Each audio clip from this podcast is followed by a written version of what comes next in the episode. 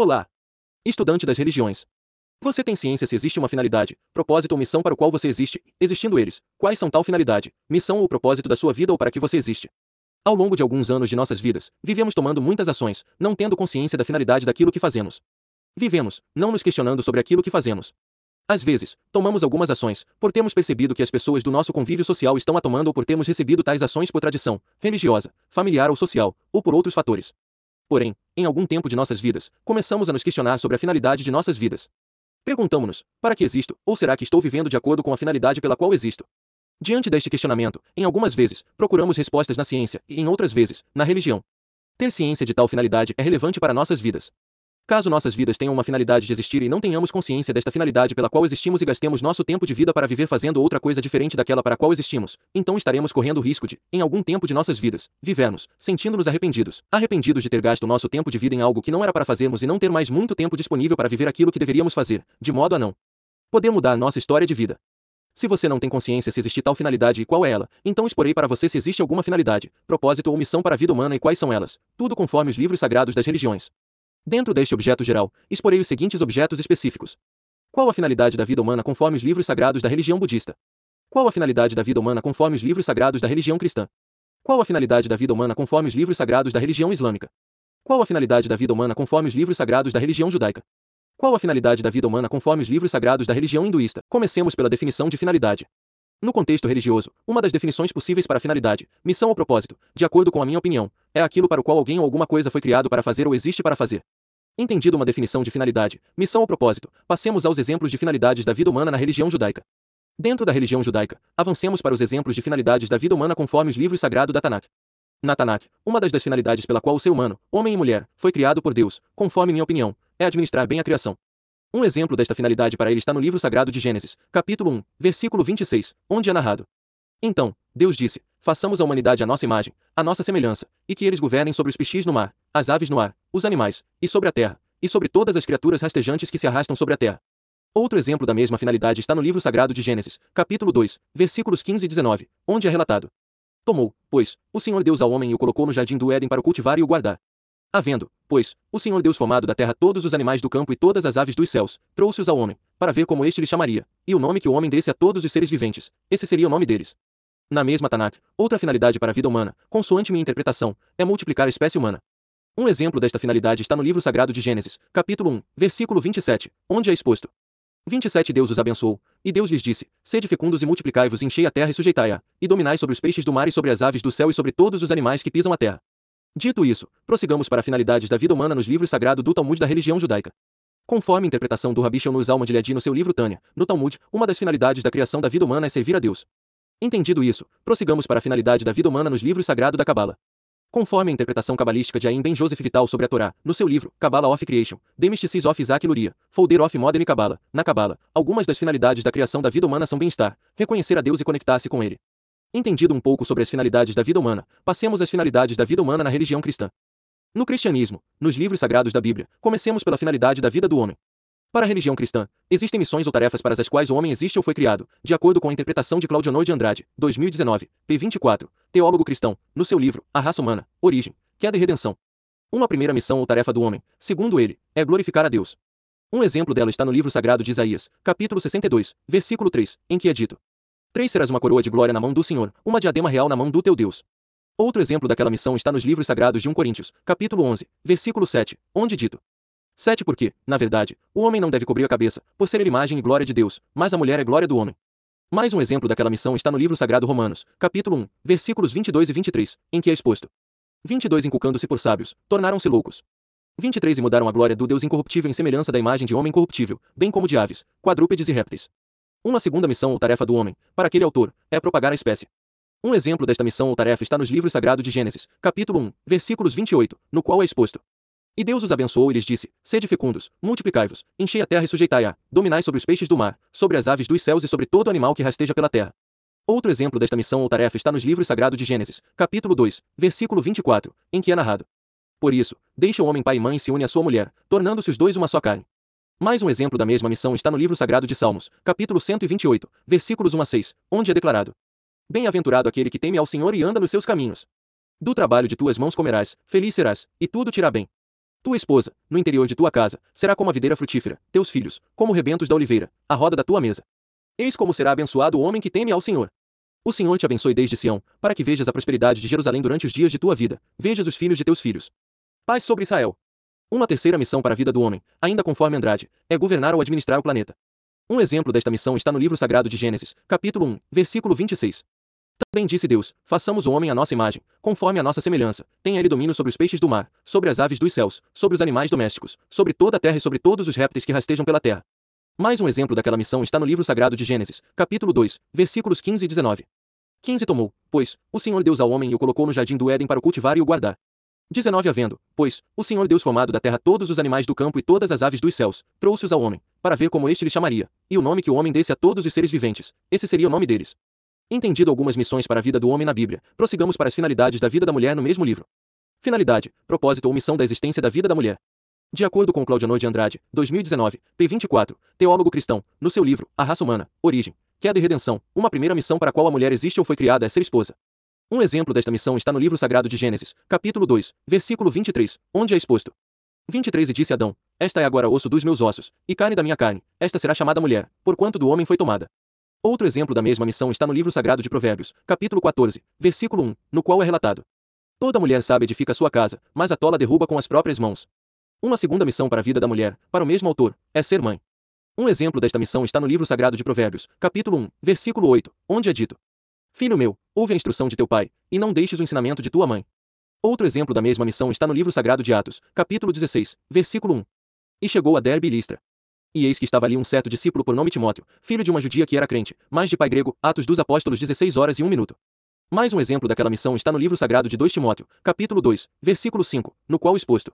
5 Igualmente, o atleta não é coroado se não lutar segundo as normas. Uma terceira missão para a vida da mulher, ainda conforme Andrade, é ser súdita do reino de Deus. Um exemplo desta missão está no livro sagrado de Atos, capítulo 18, versículo 26. Ele começou a falar ousadamente na sinagoga, e quando ouviram Priscila e Áquila, o levaram consigo e lhe declararam mais precisamente o caminho de Deus. Entendido um pouco sobre a finalidade da existência da vida humana para na Bíblia e querendo ter em mente mais ciência sobre tal finalidade de sorte a poder executar mais boas ações em relação ao seu propósito de vida, então você pode tê-la por meio destes livros. Propósito de Deus, a razão da existência e o sentido da vida. Uma vida com propósito, você não está aqui por acaso. Uma vida com propósitos, para que estou na Terra. Deus te fez de propósito, como descobrir por que e para que Deus te criou. Vivendo com propósitos, a resposta cristã para o sentido da vida. Dito isso, passemos aos exemplos de finalidade da vida humana nos livros sagrados da religião islâmica. Dentro da religião islâmica, prossigamos para os exemplos de finalidade da vida humana no Alcorão. No Alcorão, uma primeira finalidade da vida humana, conforme minha própria interpretação, é ter em mente a existência de Allah. Um exemplo desta finalidade está no livro sagrado do Alcorão Sagrado, Sura 7, versículos 172 a 173, onde é dito: 172 Lembra-te, Muhammad, de quando teu Senhor tomou, dos filhos de Adão do dorso deles seus descendentes e felou testemunhas de si mesmos, dizendo-lhes: Não sou vosso Senhor. Disseram: Sim, testemunhamo-lo. Isso, para não dizerdes, no dia da ressurreição, por certo, a isto estávamos desatentos. 173 ou, para não dizerdes, apenas, nossos pais idolatraram, antes, e somos sua descendência, após eles. Tu nos aniquilas pelo que fizeram os defensores da falsidade, antes, e somos sua descendência, após eles. Tu nos aniquilas pelo que fizeram os defensores da falsidade. No Corão, uma segunda finalidade da vida humana, conforme minha própria interpretação, é adorar ou servir a Allah. Um exemplo desta finalidade está no livro sagrado do Corão, Sura 98, versículos 56 e 57, onde é exposto: 56 E não criei os fins e os humanos senão para me adorarem. 57 Não lhes foi ordenado senão adorar a Allah, sendo sinceros com ele na devoção, sendo monoteístas, e cumprir a oração e conceder a zezaca, ajuda caridosa. E essa é a religião reta. Uma terceira finalidade da vida humana, para minha opinião, é exercer ações boas.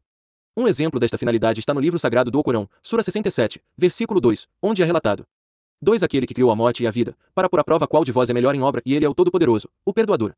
Entendido um pouco sobre as finalidades da vida humana para o islamismo e querendo ter em mente mais ciência sobre o islamismo, então você pode tê-la por meio deste livro. The Islam Book, Big Ideas Simple Explained. Dito isso, avancemos para a finalidade da vida humana no budismo. Sobre a finalidade da vida humana no budismo, Champlin, 2013, p. 569, na sua Enciclopédia de Bíblia, Teologia e Filosofia, expõe isto. O alvo de toda a vida, de alcance universal, é atingir a natureza de Buda finalmente, a chegada ao cume, agora, o homem, o Bodhisattva. A respeito do que é este Bodhisattva, o mesmo Champlin declara que ele é isto. É o amor e a simpatia personificados, é onisciente, é virtude, sabedoria e justiça absolutas e perfeitas. Ainda acerca do que é este Bodhisattva, os autores de O Livro das Religiões, 2022, p. 154, 155, 157, relatam isto.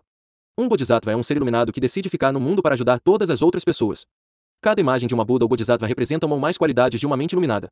A iluminação tem muitas facetas. Em vez de lutar para se tornar um alhá, ser perfeito, o termo é utilizado em referência aos seguidores de Buda que atingiram a iluminação. Os budistas agora podiam se dedicar ao caminho mais elevado de Budas aprendizes bodhisattvas que resolvem ficar no mundo por compaixão universal. A tradição Theravada reconhece apenas dois bodhisattvas, a encarnação da figura histórica de Buda, também conhecida como Buda Sakyamuni ou Buda Gautama, e a Maitreya, um bodhisattva que chegará no futuro para transmitir a verdade do Dhamma. No budismo Mahayana, porém, tanto a classe monástica quanto as pessoas comuns são incentivadas a buscar o nirvana e a se tornar bodhisattvas. Devido à possibilidade de um grande número de bodhisattvas, todos dedicados à missão de iluminação universal, as comportas da iconografia budista se abriram, com o propósito de inspirar os outros. Sobre estes tal bodhisattvas, os autores de O Livro das Religiões, 2022, p. 157, dispõem que existem, ao menos, estes três tipos. Existem três tipos de bodhisattvas, que realizam a missão de ajudar os outros a atingir a iluminação de maneiras diferentes. Rei tornar-me iluminado e depois ajudarei os outros no caminho da iluminação. Capitão do navio, carregarei os outros comigo, para que possamos nos tornar iluminados juntos. Pastor, eu guiarei todo mundo rumo à iluminação e só depois procurarei a iluminação para mim. Ainda sobre a finalidade da vida humana, agora conforme os autores de O Livro das Religiões, 2022, p. 157, na tradição budista Mahayana, uma das finalidades da vida humana, tanto as pessoas da classe monástica quanto as pessoas da classe comum, é buscar tanto o referido bodhisattvas quanto o nirvana. No budismo Mahayana, porém, tanto a classe monástica quanto as pessoas comuns são incentivadas a buscar o nirvana e a se tornar bodhisattvas.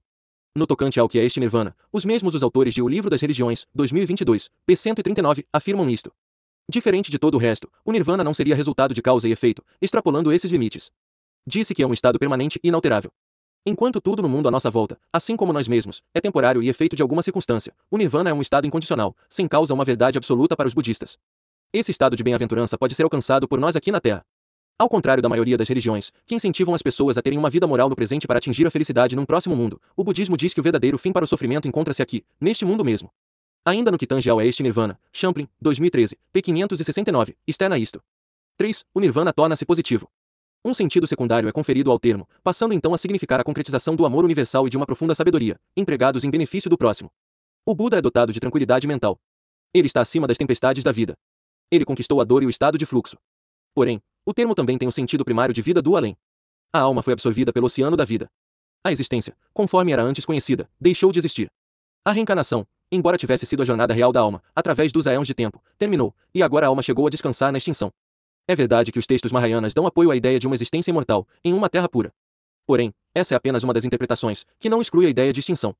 Entendido um pouco sobre tais finalidades da vida humana no budismo e querendo ter em mente mais sobre tal conteúdo de tal sorte a poder executar mais ações boas em relação ao seu propósito ou finalidade de vida, então você pode tê-lo por meio destes livros. Ikigai: Os cinco passos para encontrar seu propósito de vida e ser mais feliz. Pense como um monge, cultive a paz e o propósito a cada dia, supere a negatividade e cure a ansiedade. Dito isso, passemos às finalidades para a religião hinduísta.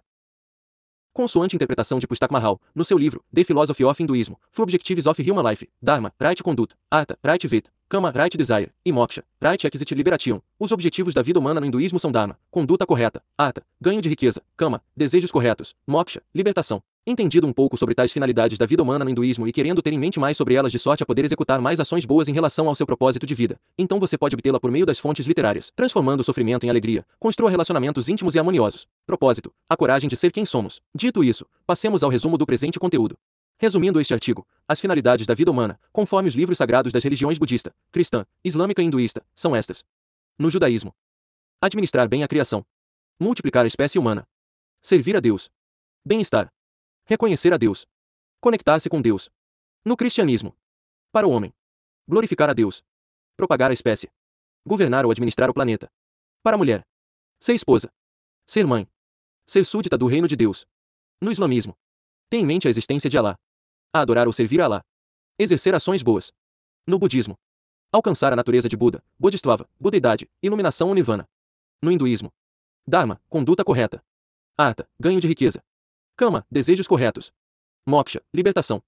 Entendido o resumo deste artigo, curta-o. Se ele foi útil para você, compartilhe-o. Se ele puder ser útil para outra pessoa, salve-o. Se ele puder ser útil para uma consulta futura que você queira fazer, comente-o. Expondo uma opinião, semelhante ou diferente, para termos em mente mais verdade sobre o presente artigo. Inscreva-se neste canal e ative o sininho, para você ser notificado assim que um artigo novo for publicado. Dito isso, até o próximo conteúdo.